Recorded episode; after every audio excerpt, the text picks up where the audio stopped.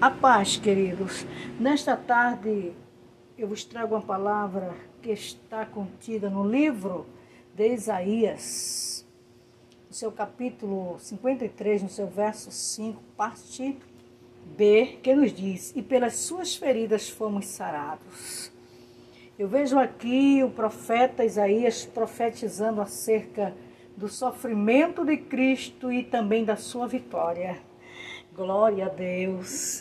Sabemos que estamos ainda neste tabernáculo de carne, ainda propenso às enfermidades, às perseguições que muitas vezes nos entristece, mas nós temos um Deus que está vivo e que vela sobre a sua palavra para cumprir.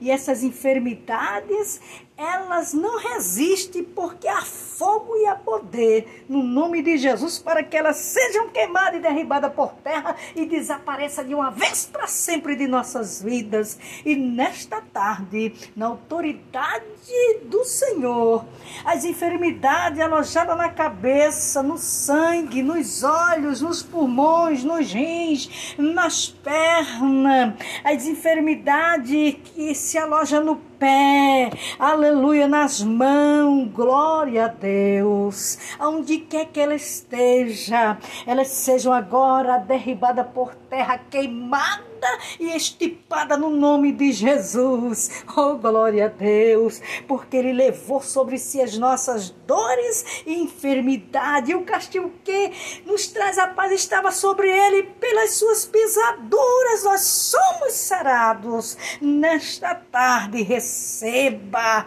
receba a sua cura, receba a sua vitória, porque quem prometeu é fiel, glória a Deus. Enfermidade que tem atrofiado o povo de Deus, bata em retirada, aonde quer que esteja, porque o meu Deus é o teu Deus, ele é Deus de perto e é Deus de longe, é Deus do Brasil, é Deus dos demais países. Em um nome de Jesus, seja liberto das dores, aleluia, seja liberto em um nome de Jesus, viu? É Jesus que faz isso e é coisa maravilhosa. A palavra de Deus nos afirma mais uma vez: e pelas suas feridas fomos sarados. Então descanse, descanse, descanse. Creia que você tem um Deus que continua sarando e que é poderoso em um nome de Jesus. Amém. Amém.